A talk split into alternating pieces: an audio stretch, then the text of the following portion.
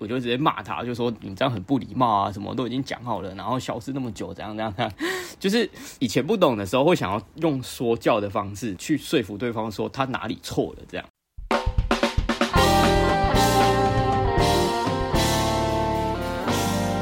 大家好，我们是问路人，我是阿亮，我是阿汉，我是白马。那假如你是第一次听我们节目的话，我在这边稍微介绍一下哈，我们是一群注重真实的约会教练。我们相信每个男人都有在感情中自由的能力，也认为学习两性相处能为人生带来很多的帮助。所以我们的节目主要会分成把妹取向的跟人生取向的这个分类底下，还会再分成向导系列跟指南系列。向导系列就是我们对相关议题的一些见解，而指南系列则是拆解一些我们喜欢的书籍，并分享我们的想法以及反思。所以如果你是第一次听，欢迎加入我们；那如果你是老听众，也欢迎多分享给身边的男性朋友。OK，那大家好久不见啊！这个久违的三人同台啊啊！这个大家不要听啊，那边乱讲啊，没有要分家，啊，没有要分家。久违了，终于终于三个人碰到面了啊！哎呀，今天要录的是这个我们很久没有讲，一个多月没有讲的人生指南的人生指南之人性的弱点。那我们原本大概一个月前就要录啊，那时候适逢好像我记得我好像是感冒发烧，没办法录音，然后后来就是两位先代打。然后后来又遇上了这个，我们录那叫啥？那个年度回馈哇，就一路就一个多月就到这里了、嗯、啊！相信有很期待这个系列的朋友啊，就是没有，并没有，卡内基怎么还不出？并没有，人性的弱点怎么还不出？有啊，我相信有啊，这个这个点击率都不错，我很意外。好啊，那我们今天要讲的是第三部的第四节，也就是我们的原则十三。那这条标题叫做一滴蜂蜜。哇，这个是少数，就是你从标题看不出来他他等下讲啥小的。那这次就一样会由我先浓缩这条内容，我们三个再接着做出回馈以及反思。那开始之前就不要忘了按赞、订阅、分享给身边所有的朋友，追踪我们的 IG 以及订阅我们的电子报，还有最重要的，欢迎透过 First Story 到我那个们朋友们熬夜录音。OK，那就开始喽。那这个第十三原则十三啊，第十三条一开始啊，作者就说啊。诶，假设，假如你已经被激怒，你也说了气话，那这个时候你可以卸除情绪啊，因为你已经发泄掉情绪了嘛。但是对方嘞，你刚刚愤怒的语调，你敌对的态度，难道就能让对方同意你吗？哦，那为什么作者会这样说呢？什么叫做难道你这样态度会让对方同意你吗？那各位不要忘了，我们这现在是在第三步，第三步的这个内容就是。要讲说如何让别人的想法跟你一样，简单来说就是如何说服人家嘛。所以，如果你一开始就用这种这个激怒啊、敌对的态度、愤怒的语调，你觉得有可能说服人家吗？好，作者在这边留下了一个疑问。那作者接下来就引用了一位伍德洛·威尔逊的话说：“啊，假如你握紧双拳找上我，我想我也不会示弱。不过啊，假如你说，哎，让我们坐下来讨论讨论啊。”如果我们意见有不同，不同地方在哪里呢？我们之间问题的症结点在哪里呢？诶，如果你这样说，那我是可以接受的。说不定我们只是在一些小地方的观点不一样啊，大部分说不定还是一样的。那我们只要彼此有耐心，我们还是可以步调和谐嘛。所以这边其实大概就说明了这一条想要强调的概念了。你要用友善的态度，不要用那种咄咄逼人的态度。那作者举完这例子之后，就说。哎呀，这个他虽然说的不错啦，但是没有这个小洛克菲勒屌，然后就举了这个小洛克菲勒的例子。那简单来说啦，这个例子就是说，这一位小洛克菲勒平息了这个美国史上数一数二夸张的这个罢工的暴动，是在这个科罗拉多的钢铁公司的工人们。哇，这个罢工有多严重呢？严重到要请军人来镇压。射了一堆子弹，死了一堆工人，很惨。那这个小洛克菲勒是屌在哪里嘞？他简单来说，他就是大概花了几个星期跟这些工人的代表去交朋友、套关系，然后之后再发表一场很屌的公众演说。那他作者有收录这个演说啊，很长，我就不念了。主要概念就是他用这个友善的态度化敌为友啦。那作者就说啊，那假设这个小洛克菲勒是用另外一种方式。例如说去跟这些工人们争得面红耳赤啊，用难听的话骂他们啊，嘲讽他们，用各种理由去证明这些工人是错的。你觉得这件事情会这么容易平息吗？不会嘛，肯定会激起更多的这个怨恨跟暴行嘛。那作者讲了这个例子之后，就引用了他最爱最爱的林肯，呃，最爱之一的林肯的一段话。但这段话里面呢，我觉得只有一句是重点的，而且这句话甚至不是林肯说的，是林肯引用一句古老的格言，所以等于是我引用了作者的话，作者引用了林肯的话，林肯引用了这不知道几几层的引用。啊，这句话，这句精华的这句话就是这样子的：一滴蜂蜜要比一加仑的胆汁还能够吸引更多的蜜蜂。那我们看到这边就破梗了嘛，破题了嘛？为什么这篇的标题要叫做一滴蜂蜜？其实就是在讲这个啦。那后面大家也知道作者尿性嘛，就是一堆例子。嗯、尿性。我选了两个，我选了两个很简单好懂的来讲。那其他的我们就都略过不看哈。那第一个我觉得好懂的、很赞的是作者说啊，我们可能很少可以用在这里学到这个原则去帮人家平息罢工啊。或者是像他里面有个例子是律师嘛？啊，我们不是每个人都律师啊，我们不会在陪审团面前演说嘛？诶，但是呢，他们参加这个训练有一个学员呢，就用了他这个原则来去减少了房租。哎呦，怎么做到的？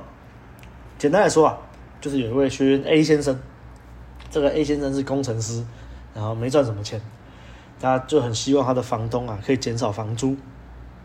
可是他听说这个房东很铁面无私，其他的租客都有尝试去说服房东来降低房租，但是都没有成功。啊，这个 A 先生觉得我都已经花钱上卡内基训练了，为什么我不要用这个上课教的东西来试试看嘞？哇！之后啊，他就写了一封信给房东说，他之后可能就没有要续租了，要退租。那房东收到信之后，就跑过来跟他嘘寒问暖。哎，A 先生这时候就开始跟房东称赞说：“哎呀，这间公寓真的很棒啊，我真的好喜欢这间公寓啊，哪些地方真的很好啊。”啊，A 先生说他真的是很真诚、很慷慨的在赞美他喜欢这些公寓的一些地方，还恭维这个房东说：“啊，这个房东先生很会管理房子啊之类的。”啊，然后就说：“啊，可惜啊，可惜啊，要不是我之后付不起房租啊，我一定会愿意再多签一年的。”啊，房东就傻眼。没有遇过这样的房客，结果房东就开始跟这个 A 先生抱怨，他说啊，其实他就收到很多租客都会写信跟他抱怨，说什么租金太贵啊，甚至会写信这个明嘲暗讽他，讥歪他，然后甚至还有一些租客会什么跟他说什么，因为隔壁啊楼上的房客打呼声太吵了，你要么就帮我减房租，不然我就毁约退租。然后就这个房东就就很生气，每次都遇到这种叽歪房客，他就说：“好像 A 先生这种房客真是太棒了，你让我松了一口气啊！”哎，房东就自动帮这个 A 先生减租了。他还问 A 先生说：“哎呀，你房东房间有没有什么东西坏掉的啊？需要修的啊？我想办法帮你修。”哇，厉害了！原来这一招还可以减房租啊，学起来了，大家学起来以后可以用。那第二个例子。是在这一条快要结尾的时候，作者说了一个，我相信大家应该都有听过的伊索寓言的故事《北风与太阳》，大家应该都听过吧？好了好了，避免可能、嗯、可能真的还是有人没有听过，我这边还是简单说一下《北风与太阳》的故事。啊，简单来说啊，就是有一天北风跟太阳在打赌，他们看到路上有一个旅人，然后就是穿着这个厚厚的外套。然后北风就跟太阳打赌说：“哎，我跟你打赌，我们谁可以先把他身上的外套脱下来，就赢了。”然后太阳就哦好啊，然后北风就呼，他就吹起了这个很冷冽的寒风，想要把这个旅人身上的这些外套给他吹跑。结果呢，北风越吹，因为很冷嘛，那个旅人就把外套抓得越紧，包得越紧，怎么吹都吹不掉。北风就花了九牛二虎之力都吹不掉。结果呢，太阳就。看一看，说啊，好了，轮到我了。然后太阳就出场，然后就温暖的阳光唰洒在这个女人身上，然后女人就觉得啊，好热，她就把外套脱了。大大概就是这样子了。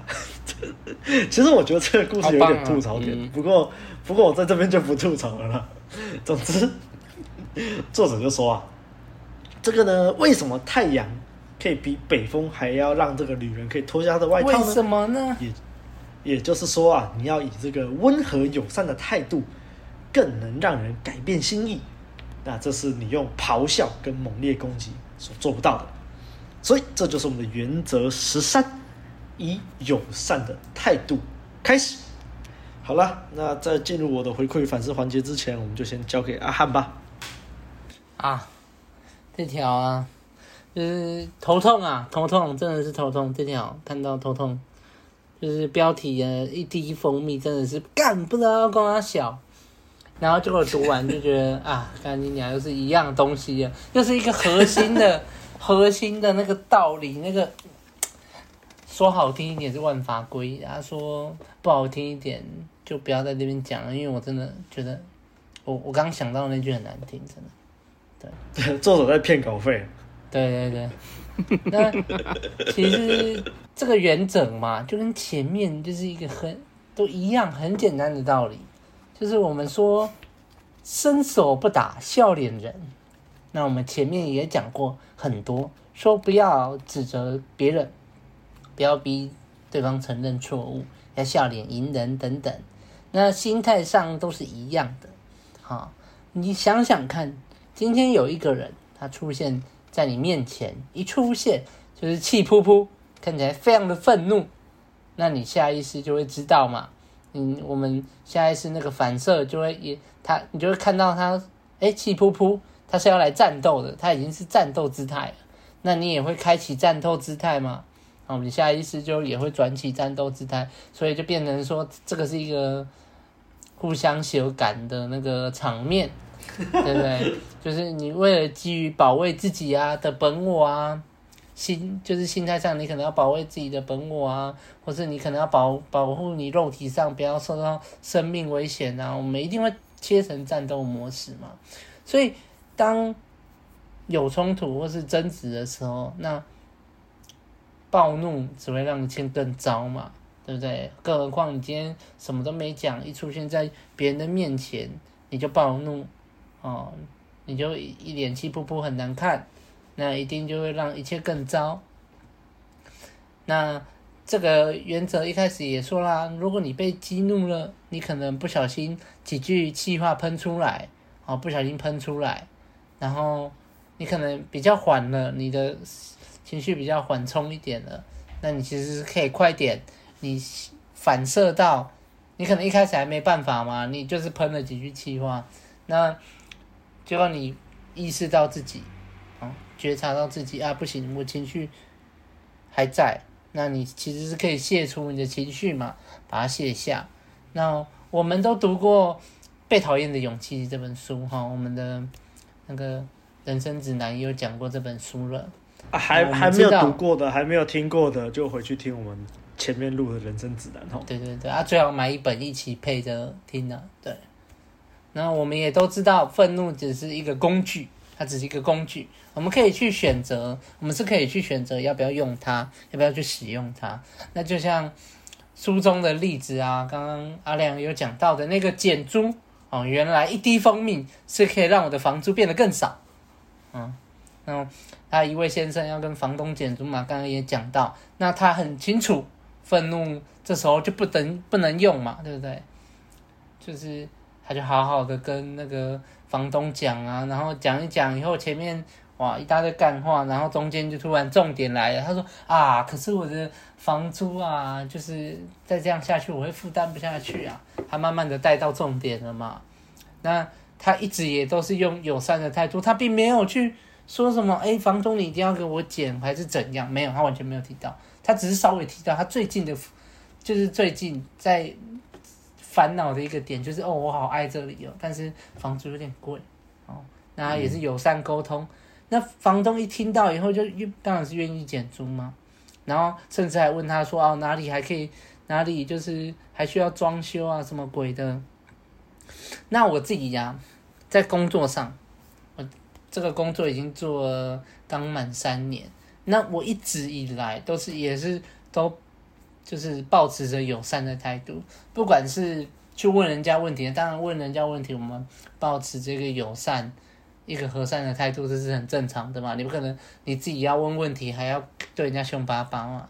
那最近因为我们那边的流动率很高啊，那最近也是会有一些新人进来，哦一大批。那看到说，哎、我有一些就是，毕竟我进来也是三年了嘛，然后他们就看到，对对，他们就会过来问我，这样有时候主管比较忙，他们就会跑来问我，然后我每次都是哦哦，他们什么不会用，然后马上就起来起来，我说啊，我帮你，我帮你，然后我就跑过去他们的座位啊，然后一步一步慢慢教他们啊，然后他就说啊啊，你不用过来，怎样怎样，他们就会。紧张说啊，你不用不用这样，我说没关系的，我直接用给你看，你会比较知道。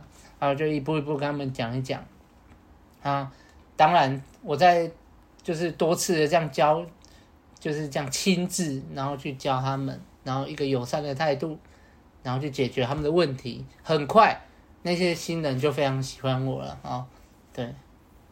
所以这个就是真的是，你看你不用就是气的。他们有时候那个、哦、同样的问题会问个两三次哦，他都说啊就是不懂，但是就是上次他他说上次虽然你教我了，但是有点忘了。我说没关系没关系，我再我再用一次给你看，这样。然后他们就是都说啊为什么就是你在这边三年，然后怎样怎样怎样，就是说哎怎么那个老板还是对你这么坏？我说不知道，我跟他就是可能个性不合吧。然后随时你看我在工作上随时保持友善态度。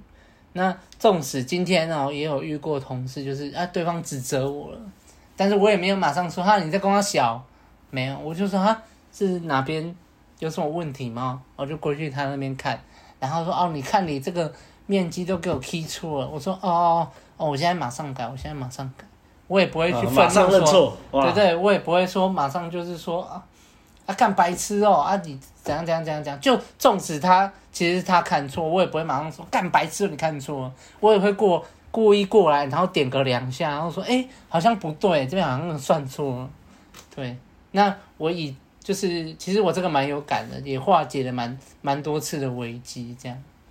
对，因为他就是本来是要气噗噗要指责我，因为他刚刚才被老板骂出来，但我一这样以后，他突然就是哎气、不下去了，因为我你知道。我就是他妈的笑脸迎人啊，然后还不知道怎么呛我。他说：“哦哦，他说啊，他自己跟我道歉说啊，对不起，我看错。他说我刚刚被那个谁谁谁骂，然后很不爽啊，怎样怎样，他又开始跟我抱怨老板。我说哦，这样听听听听听，然后，你看他那个炮口也不会往我身上啊，对不对？然后，所以你就想想看嘛，对方一直微笑的这样承认错误，或是讲一些。”其他东西像他刚刚前面的那个房客这样，那如果你还彪骂，还是说你还不爽的话，其实你只会让自己感觉好像让别人觉得说你的格局很小，你只会让自己很难看而已。所以不会很少人说不会说你干你都已经笑脸迎人，然后他还彪骂你。那如果你笑脸啊，他还彪骂你，那可能是神经病，那个就就是除外啦，不谈。那很可惜的，我发现在这个职场上，太少人这么做了。他们总总是啊，都会被情绪所控制。那一一遇到事情，一个不舒服，他们就暴怒。嗯、哦，然后我也看到很多人就因为这样，就是秒一秒暴怒啊，失去了很多机会，像是升迁机会，或是领奖金的。就像之前有一个同事啊。那个老板只是讲的比较不清楚，他就说啊，不然你现在是要我怎样啊？这样，对，然后他就本来他应该会领得到一个就是有做简报的奖金，但是老板就说，哎，就是你这样态度不佳，然后好像也没有说不发，但变很少这样，然后他自己也很后悔。那你看对不对？我们就不要随便的遇到事情就暴怒啊。不要跟钱过不去，对不对？或是有的还发生一些不必要的冲突，就是可能有几个同事讲话比较鸡掰啊，他们就吵起来了，然后吵到就是后来主管啊、老板都发，就是察觉察觉到，然后过来，然后他们两个也是被骂啊，怎样的？我就觉得，有必要吗？何必呢？而且，好，就算要吵，你也不要。直接在公司里面吵嘛，就是头脑这么不好嘛？对不对。那讲到这里，就是觉得说，哎、欸，阿汉好像在公司里面就是一条，就是一只绵羊，然后人家就是干你，你也没关系。哦，不不不不不，不是这样的。我们我们要记得，我们我们友善，但我们不是弱者，好不好？不要觉得说友善就是弱者，我们只是先从那个出发点，我们把它设定在我们是一个友善良善，然后来出发，当做出发点。但是如果对方严重的打破了这个规则，他非常严重的打破了这个规则，伤害到我的原则或是生命，那这时候你就不应该微笑了，你就必须要捍卫你自己的一切，不管是你的生命，不管还是你的尊严。那书中还有提到一个，就是一个传说律师啊，对，就是他讲的多神的律师啊，他也是从来不会去指责说法官。公公三小，然后你在讲屁什么？他都是用友善的方式来沟通，但是他有提到他是不失他自己的权威性的，就是遇到正确法条，他还是会勇于表勇于表达，但是他不会去呛法官说啊，你他妈你连这个都不懂。所以我们真诚对人，我们真诚的去对待每个人，但是如果被搞的话，哈那阿汉在这边跟你讲，你就搞死对方就对了。好，我支持你。嗯，阿汉的部分就这样了，谢谢，感恩。哦，阿汉的平衡做得很好呢哦。嗯，阿汉没有讲的话，我其实几乎快忘了为什么有些人在吵架的时候会想要逞口舌之快啊，因为我已经好几年没有这样了。毕竟这一条，我觉得其实在十多年前我就已经了解，也大概知道为什么要这么做。所以刚刚阿汉讲到说，哎，很多人是为了满足 ego 啊，依循着自我，甚至是本我在行动，我才想到说，干对吼，有些人他们吵架的时候想要逞口舌之快，想要就是跟对方争吵，压倒对方，其实就是为了满足 ego 了。那其实看到这一条，不管是从 Part One 还是 Part Two 的部分开始，一直到现在，其实。这本书作者一直在跟我们传达的一个讯息就是同理。其实这一条我每一次讲到 Part Two 或者是 Part Three 的部分的时候，我都会一直想到 Yes But 理论。就是，哎，徐安，我知道你在行政跟教学方面做得很好，我们都看得出来你表现很好。但是我觉得你有一个地方可以再改进点的话，就会再更好。就是，毕竟这个是在学校环境，还是希望说你就是尽量不要穿短裤啦，这样子。这是十年前的时候，十年前的时候，那个我的主任跟我讲的话，其实当下听的时候，我就我就知道说你在用 Yes But 的理论。其实很多人都懂啦，这个原则其实很简单，就是想要让听的人知道说，哎，你跟他是站在同一阵线。也就是说，刚刚那个例子，主任会觉得说，呃，主任会想要。让我觉得他跟我站在同一阵线，所以我当我听到这些话的时候，不会起防范的心、戒心，或者是起情绪，说：“哎，为什么你要就是批判我、批评我这样？”然后我情绪不舒服了。你现在跟我的建议，我一点都不想听。那这就又带回来前面讲的，就是先处理情绪，再跟对方沟通。这都一直在讲。那我觉得现在的主管啊，就我现在工作的主管。就很很会很会运用这个原则，因为我现在的主管，他其实在跟我们讲话的时候，在跟我们建议跟给指导的时候，他一定都会让我们觉得他跟我们是站在同一阵线，包括在就是工作行动上，其实他其都都会让我们知道说，哎，不是只有我们在忙这件事情，他其实跟我们在同一条船上。他我觉得我觉得他对于这一点其实是蛮厉害的，所以呃。最近，我们主管因为要调职，调到另外一个单位去，所以我们现在都很难过，因为我们已经很少、很少、很少见到就是这么好的主管了。然后，包括我主管的主管也是啊，就是高层长官哦，他们更会，就是因为他们很会，所以就是很得人心，所以才能越做越高。我真的觉得，就是在这边我看到的长官，真的、真的都很会运用这个原则，他们是真的会让你觉得说。他们跟你是站在同一国，所以他们给的指导、给的建议，你都会想要听。所以我们也不会有人像刚刚阿汉讲的那个直接跟主管对呛，我们我们这边不会发生这种事情。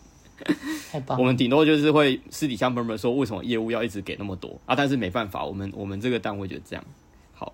然后现在讲到这个原则，其实我也会想到泡妞的时候啦。我们有时候可能在跟妹子讲话的时候，哎、跟妹子相处的时候，可能会觉得说，看就是有一些妹子，她们就就就很丢啊，或者是很没礼貌啊，尤其是越年轻的女生，很容易就这样。那以前像。十多年前，我还是高中的时候就不懂这个道理嘛。那那个时候又很匮乏，认识的女生又不多，所以在网络上认识的女生就会觉得说：“哦，我一定要好好的抓住她这样子。”那就是因为在这样子匮乏的情况下，然后可能就真的太喜欢一个女生。然后之前，诶，也就是那十多年前，我想要泡某个女生的时候。然后那一次，因为已经有跟她约好要一起去台北看那个，就是一个博览会啦。然后后来不知道为什么这个女生就失联，就是大概失联了两个礼拜吧。然后就是准备要去台北一起玩的时候就失联。对，然后后来后来我就放弃找他一起去，我就跟我同学一起去。然后回来的时候，我就发现，哎，他在即时通上线了，哎。啊！之前为什么都消失的无影无踪？然后我就生气了，我就直接我就直接骂他，就说你这样很不礼貌啊！什么都已经讲好了，然后消失那么久，怎样怎样怎样怎样怎样？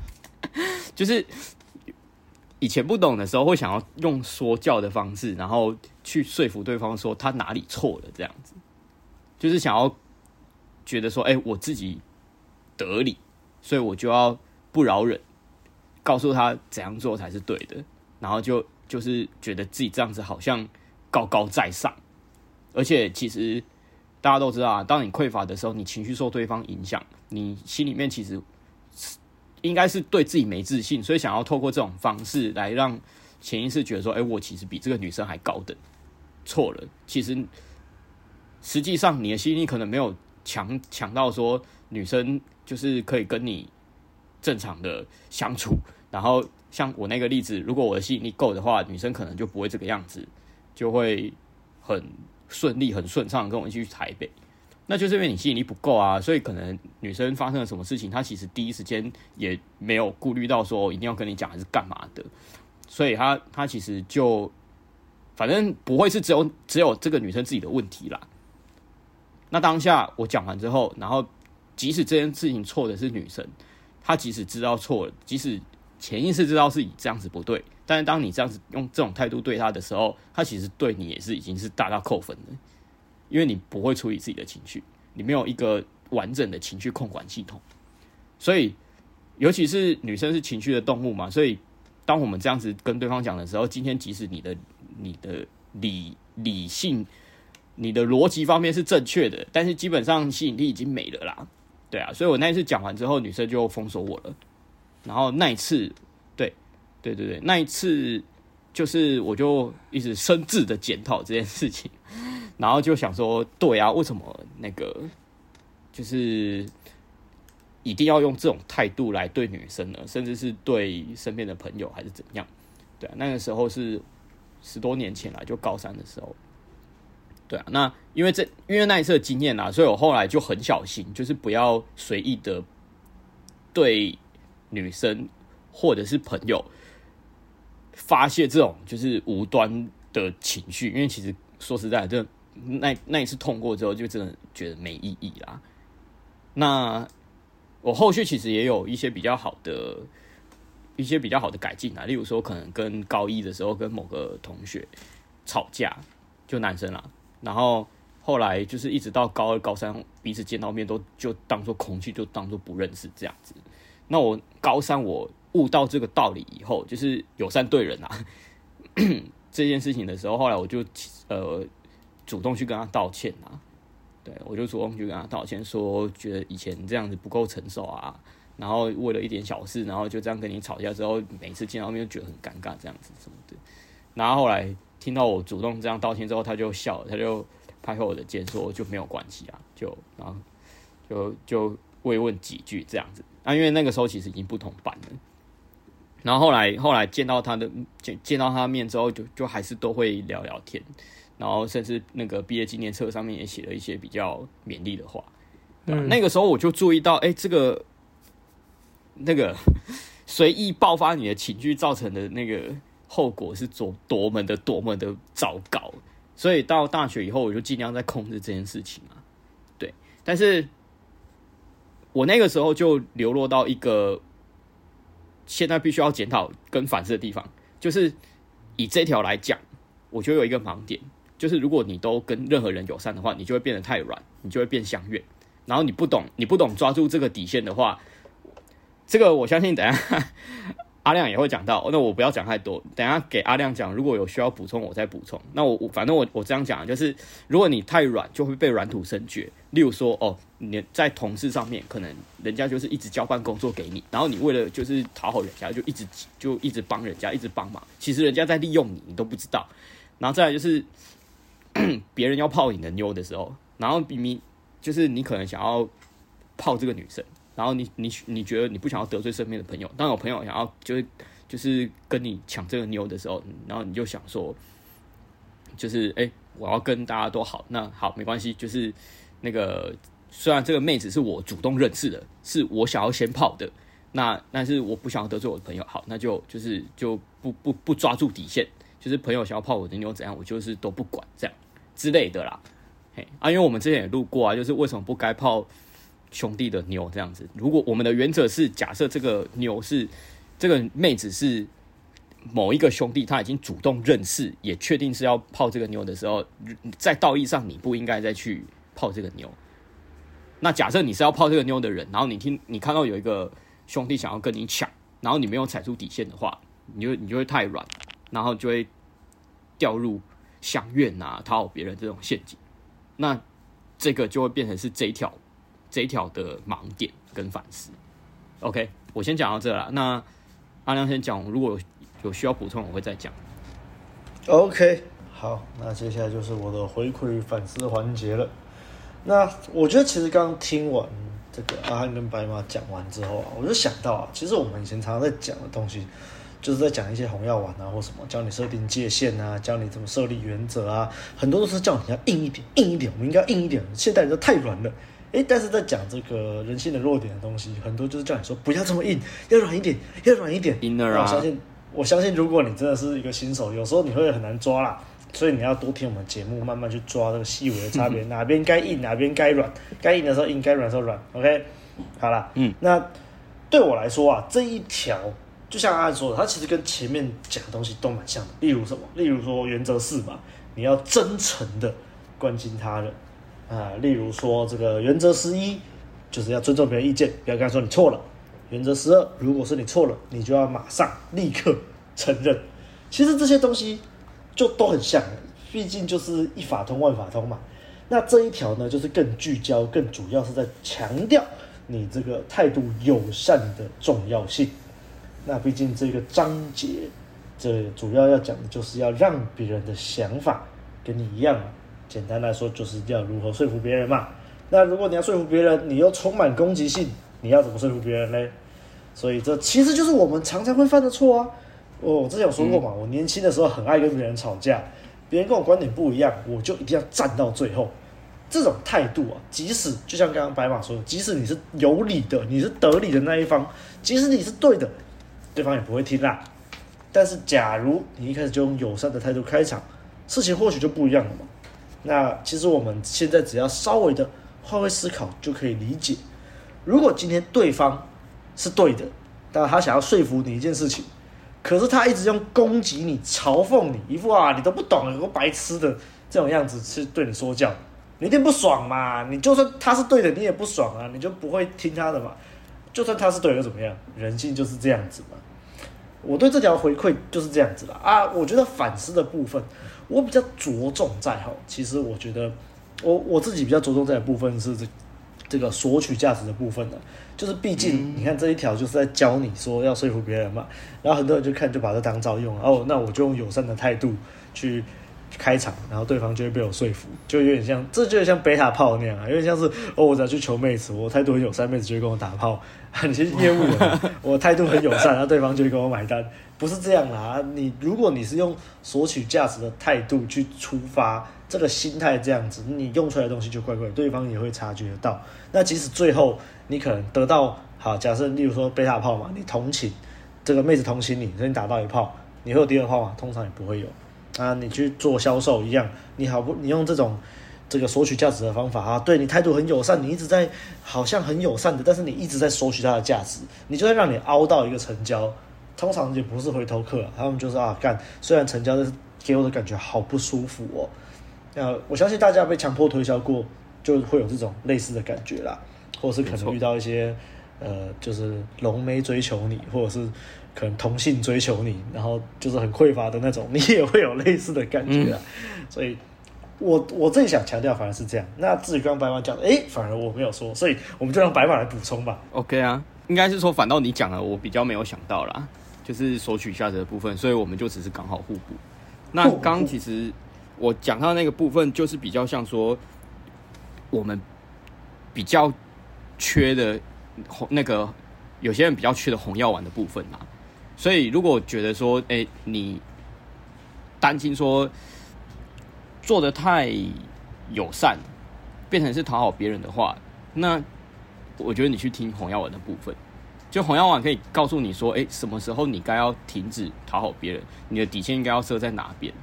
例如说，我刚刚讲的，就是当别人要泡你的妞的时候，或者是别人好像觉得你很好利用，然后一直丢东西给你，然后你好像没有一个底线。那像刚刚阿汉也讲啊，就是假设说，如果就是别人搞你的时候，那你还要继续友善吗？那你再继续友善下去，那你 你就没有自己的人生啊，而且你自己又过得很痛苦。所以我想有一个比较好拿捏的方式，就是诶，你在友善对待别人的时候，你自己是不是开心？如果你的友善对待别人是结果是开心的话，然后自己觉得诶也没什么啊，那其实就是在正确的路上。可是如果说，哎、欸，你觉得说到处跟别人友善，甚至是讨好别人，结果发现你好像什么权益被侵犯了，然后你还在那边哦笑脸迎人，热脸贴冷屁股，然后觉得说啊，然后自己一个人的时候又默默觉得说，为什么就是都这个样子，然后别人都对你怎样怎样怎样，我不是对大家都很友善嘛？这个时候你可能就要注意了，你可能要自己设一个底线，对，底线就是之前我们红药丸在讲的那些东西啦。那有兴趣的话，大家也可以去听我们之前的，或者是参考我们的红药丸三部曲。啊，没错，这样。好啦，所以大家这样听这一条，就会觉得说，哦，我们虽然前面那边讲说什么，哦，都很像啊，都一样啊，作者这边混啊，但是其实大家会发现啊，就是大道至简啊，越简单的东西水越深。所以你看，它明明是一个很简单的东西，但我们在补充补充，你就会发现它其实中间要拿捏的点不少诶、欸，你要注意的点不少诶、欸。你太软也不行，太硬也不行，索取价值也不行，你就是要刚刚好在那个对的地方。那我觉得对于新手来说，这其实真的没有那么容易了。那但是就是多试错，你多试你就会多懂。那多听温润的节目，你就会长 sense，你就越来越知道该怎么做。好了，那我想这一条就这样子啦。那喜欢我们节目的话，就不要忘到 Apple Podcast 留下五星的好评，也可以留言给我们，我们都会看。也不要忘了按赞、订阅、分享给身边所有的朋友，还有最重要的，欢迎透过 First Story 都能给我们，朋友们熬夜录音，那大家就下周再见了，拜拜，下周见，拜拜。